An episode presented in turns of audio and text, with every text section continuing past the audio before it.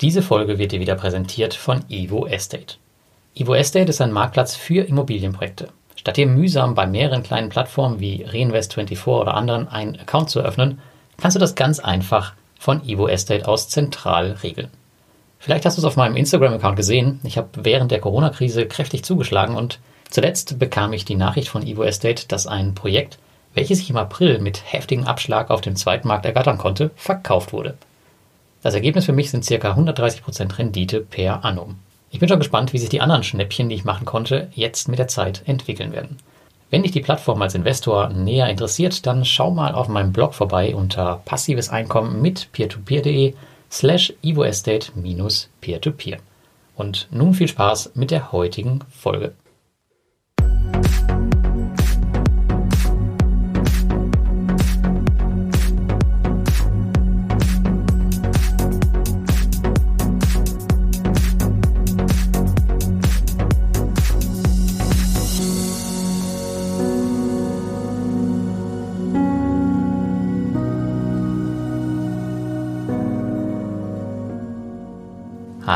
Herzlich willkommen bei Passives Einkommen mit Peer-to-Peer. -Peer. Und heute geht es um 16 Investment Tools, mein Werkzeugkasten abseits der Peer-to-Peer-Kredite. Einmal im Jahr mache ich eine Auswertung meiner unzähligen E-Mails von euch an mich und scanne sie nach neuen Themen. Und meist sind das solche, wo Fragen immer wieder aufkommen. Beispielsweise war das Thema Kryptolending, was in der letzten Woche erschienen ist, so ein Thema dieses Jahr. Ein weiteres sind meine Investment Tools abseits der Peer-to-Peer-Kredite. Denn auf meiner Über mich-Seite habe ich eine Toolliste und ich bekomme immer wieder Fragen dazu, meistens zu den Investment-Tools. Der Beitrag heute soll also als kleine Erweiterung dessen gelten für euch und ich möchte euch hier einmal meine Investment-Tool-Landschaft vorstellen und hoffe auch von euch einigen weiteren Input in den Kommentaren danach zu bekommen. Wenn ihr parallel auf die Seite geht, dann werdet ihr sehen, dass da so einige Tools sind und die Frage stellt sich natürlich, ja, wozu braucht man eigentlich so viele?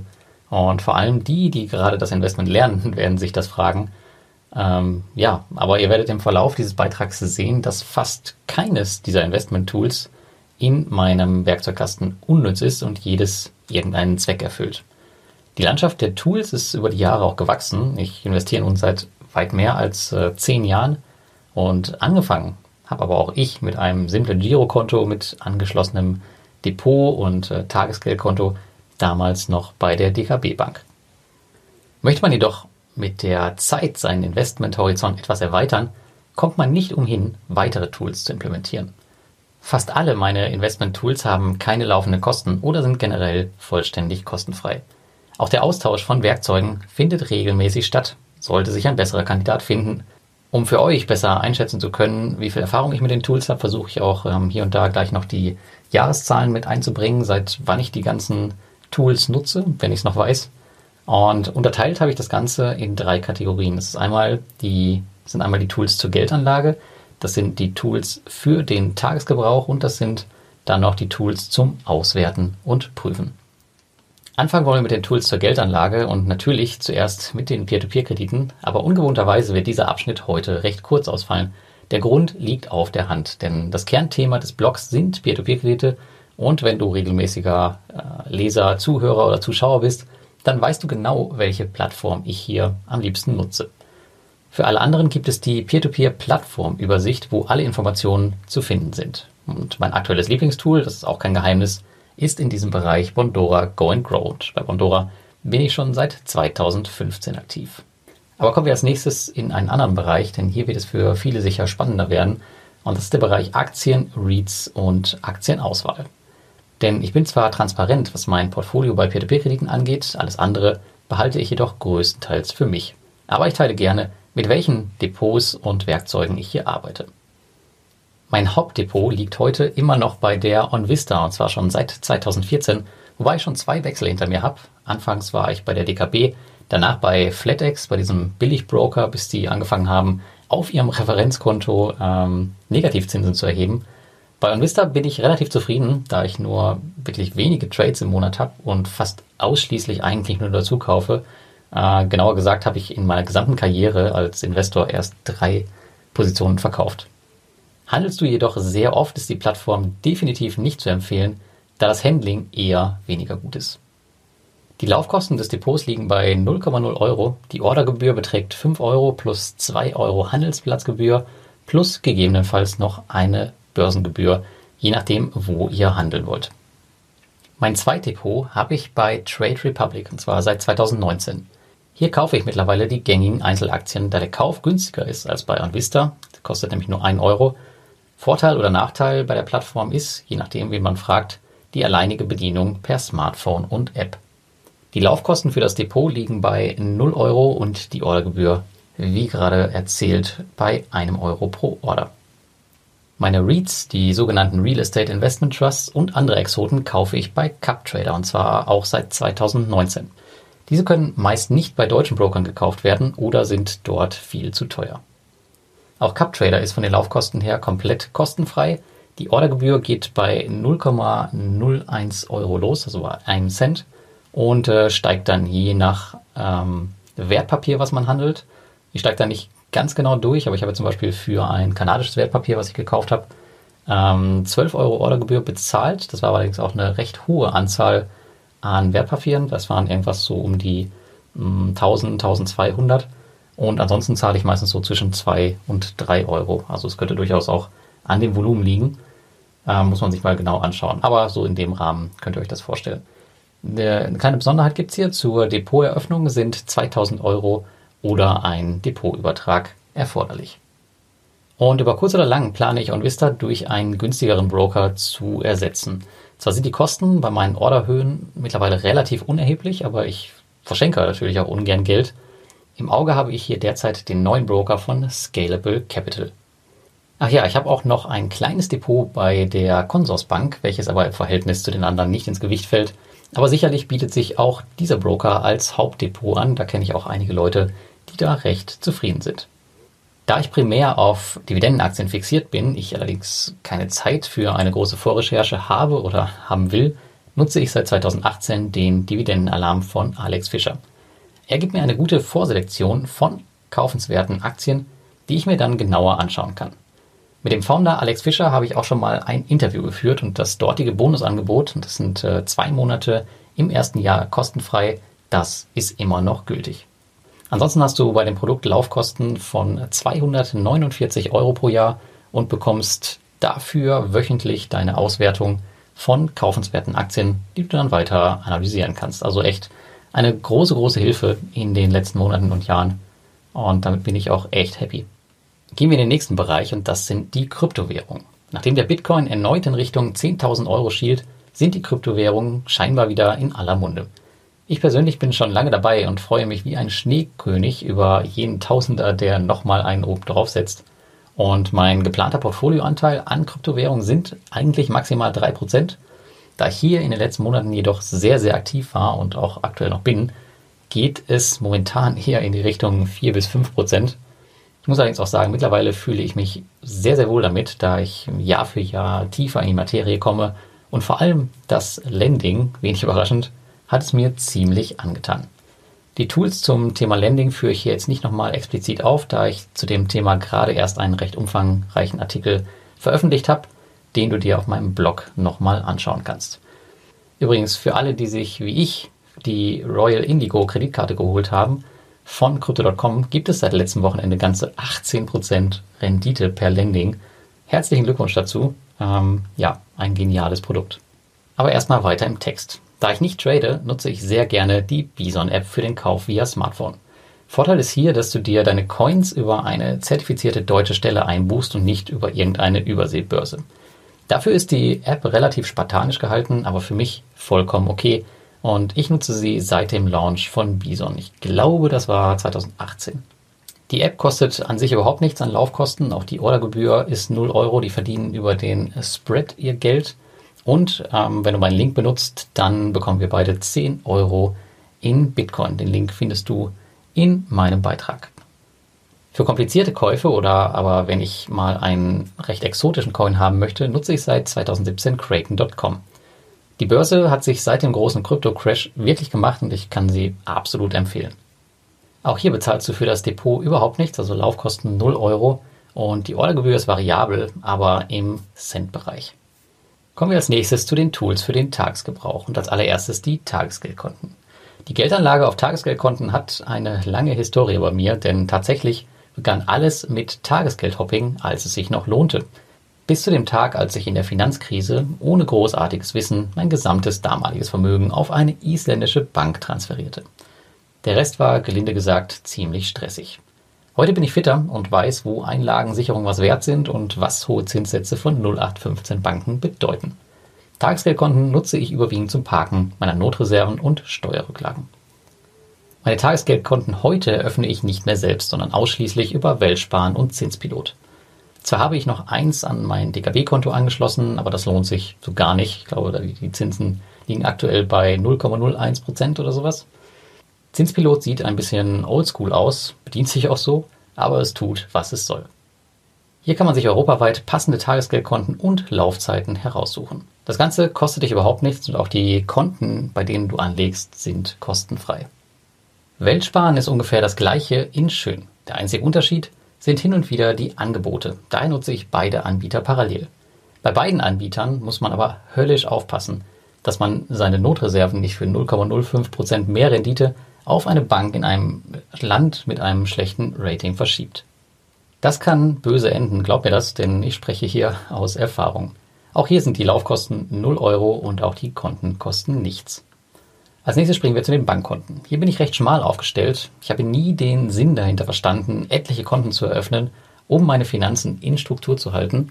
Ich ähm, kenne aber viele Leute, die das total gerne machen und ähm, damit auch ziemlich erfolgreich sind. Schöne Grüße an der Stelle an den Finanzrocker. Ich gehöre da wohl eher zur Altschule und nutze dafür schlicht und einfach Excel. Oftmals höre ich, dass dazu auch etwas Disziplin gehören soll, aber damit hatte ich tatsächlich noch nie große Probleme. Mein privates Hauptkonto ist seit Ewigkeiten bei der DKB. Hauptgrund war damals die Kreditkarte, mit der man weltweit kostenfrei Geld abheben konnte. Die DKB sieht allerdings noch älter aus als Zinspilot. Das Ganze kostet euch überhaupt nichts, also die Kosten für jegliche Konten sind bei 0 Euro meines Wissens und auch die Kreditkarte kostet nichts. Mein primäres Geschäftskonto habe ich bei der N26. Hierüber werden 90 Prozent meiner geschäftlichen Zahlungen abgewickelt.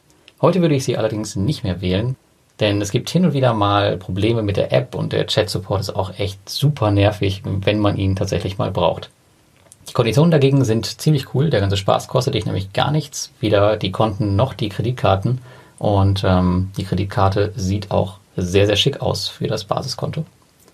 Als sekundäres Geschäftskonto nutze ich noch Contist. Eröffnet habe ich es, da N26 Probleme mit dem Empfang eines Teils meiner Amazon-Tantiemen hat den Grund konnte ich ehrlicherweise nie herausfinden, was auch wieder mit ein bisschen am N26-Support lag und an den äh, umständlichen Kommunikationswegen über den Chat und mit 50.000 Bestätigungen. Naja, daher gab es dann einfach ein Zweitkonto und so konnte ich das Ganze dann auch lösen. Und Contest ist wirklich ein schlankes und schnörkelloses Konto mit einer recht schicken App und die auch super bedienbar ist. Und wie für alle anderen Konten zahle ich hier auch überhaupt gar nichts ähm, weder für das Konto noch die Kreditkarte, wobei ich sagen muss, ich habe gar nicht die normale Kreditkarte. Ich glaube, ich habe nur eine virtuelle. Und ja, das Konto nutze ich auch wirklich nur zum Geldtransit. Bei den Kreditkarten sieht es dann sowieso schon wieder ein bisschen anders aus als bei den Bankkonten, denn hier bin ich wirklich ein wahrer Cashback-Fanatiker geworden.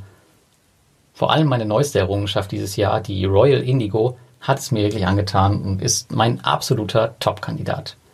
Da ich diese ebenfalls im Crypto-Lending-Artikel besprochen habe, gehe ich jetzt hier nicht mehr auf sie ein.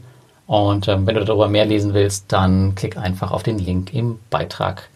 Kreditkarten nutze ich übrigens auch zum Aufladen meiner Peer-to-Peer-Konten. Deswegen sind die auch in den Investment-Tools. Da die Royal Indigo nicht dabei ist, ist der erste Kandidat hier die American Express Platinum.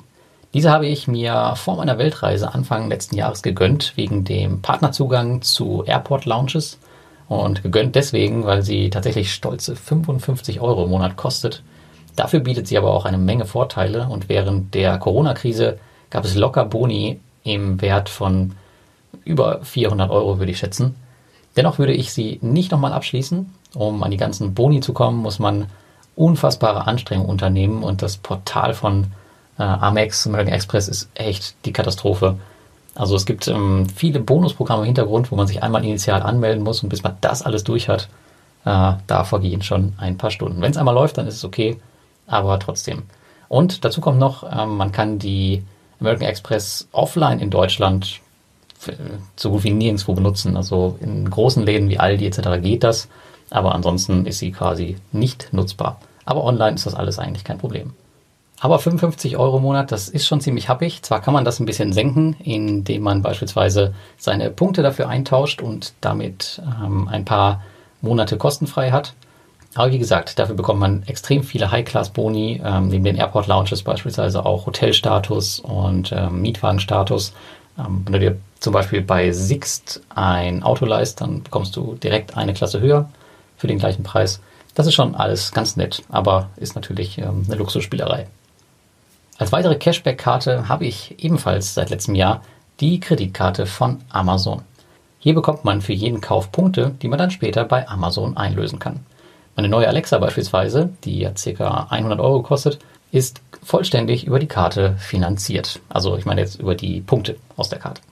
Ich würde sie mir aber trotzdem auch nicht nochmal holen, denn der Support ist echt ziemlich unfähig. Ich habe dreimal versucht, mein Limit zu erhöhen, aber die Kommunikation hörte irgendwann einfach auf und man antwortete mir einfach nicht mehr.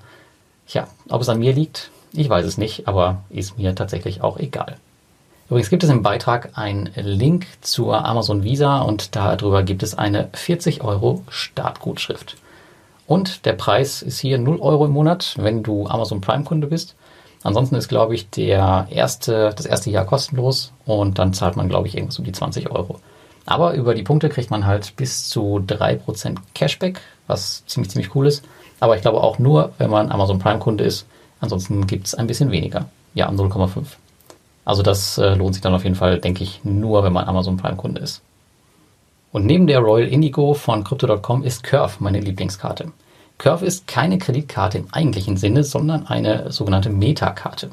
Hier kannst du via Smartphone-App alle deine Visa und Mastercards hinterlegen und mit der Curve bezahlen. Im Hintergrund wird dann die Karte belastet, die du in der App vorher ausgewählt hast. Gerade auf Reisen ist das echt eine tolle Sache. Und kosten tut der Spaß auch wieder überhaupt gar nichts, also 0 Euro im Monat. Und das Geniale ist wirklich, dass du alle Visa und Mastercards in einer Karte vereinen kannst. Ähm, hier wieder ein weiterer Nachteil beispielsweise von der American Express, denn Curve arbeitet nicht mit Amex zusammen und deswegen musst du die halt immer noch mitschleppen und da die aus Metall ist, ist die auch noch mal ziemlich schwer. Gut, jetzt werde ich vielleicht ein bisschen kleinlich, ähm, die American Express mitzuschleppen. Das schaffe ich gerade noch so. Jetzt kommen wir zu den Tools zum Auswerten und Prüfen, denn neben dem Investment selbst ist das Monitoring meiner Investments mein mit Abstand liebstes Hobby geworden. Ich gucke jetzt nicht jeden Tag rein, sondern ähm, nur monatlich, aber trotzdem ist es dann sehr, sehr wichtig, dass das Ganze ordentlich gemacht wird. Denn nur die ständige Prüfung erlaubt es mir, meine Investments in Balance zu halten und dient natürlich auch als Erfolgskontrolle. Und allen Tools voran steht hier ganz klassisch Excel. Hier führe ich seit 2006 ein Haushaltsbuch. Privat und Business ist hierbei getrennt. Business kam dann ein bisschen später dazu, um 2012 rum. Und eine Tabelle zur Vermögensentwicklung. Das Haushaltsbuch wird dabei wöchentlich gepflegt und die Vermögensentwicklung monatlich. Bei zweiterem laufen dann auch die Fäden zusammen, die Portfolio Performance ausspuckt. Und Excel bietet einfach erweiterte Ansichten, die ich mir selbst zusammenstellen kann, die mir Portfolio Performance so nicht bieten kann und auch nicht bieten muss. Und Excel kostet auch nicht viel Geld. Ich glaube, das kostet irgendwas um die 25 bis 60 Euro, je nach Lizenz. Und man kann sich auch bei eBay relativ günstig welche schießen. So habe ich das, glaube ich, damals gemacht. Ich glaube, die hat sogar nur 10 Euro gekostet und die nutze ich auch heute noch. Dennoch ist und bleibt Portfolio Performance das Mittel der Wahl, um alle Investments zu erfassen. Egal ob Kryptowährung, Aktien oder Peer-to-Peer-Kredite, hier ist wirklich alles drin. Und da gibt es auch einen recht umfangreichen Artikel auf dem Blog, wie du Portfolio Performance für Peer-to-Peer-Kredite einstellst. Ähm, und das andere ist eigentlich auch relativ einfach. Irgendwann habe ich hier sogar Werte von Versicherungen und offene Posten mit eingetragen, da sie Teil meines Vermögens sind. Das Ganze war ein ganz schöner Aufwand, das alles einzupflegen, jedoch hat sich die Arbeit gelohnt und Portfolio Performance wird klassischerweise ebenfalls von mir einmal im Monat gepflegt. Und das Tool an sich ist komplett kostenlos, aber das seid jetzt schon gesagt, es wird dich hier und da ein paar Nerven kosten. Ja, damit sind wir am Ende und das war mal wieder eine ganze Menge heute. Ich hoffe, der Beitrag war dir eine Hilfe und vielleicht hast du noch das ein oder andere Tool entdeckt, was ein Blick wert ist, beziehungsweise deinen Werkzeugkasten sinnvoll erweitert. Es gibt noch einige Investment-Tools, die nicht erwähnt wurden. Wenn das so ist, dann liegt es daran, dass ich sie nicht so aktiv nutze. Ähm, ich werde den Artikel aber gerne mal wieder updaten, wenn ein Tool dazukommt oder rausfliegt. Der Beitrag ist auch ab sofort in meiner Über mich-Seite verlinkt. Und jetzt am Ende würde ich natürlich gerne von dir wissen, welche Tools du nutzt und welche ich noch nicht kenne. Schreib sie mir bitte jetzt in die Kommentare und lass uns ein bisschen darüber diskutieren. Und damit wünsche ich dir ein schönes Wochenende und bis zum nächsten Mal.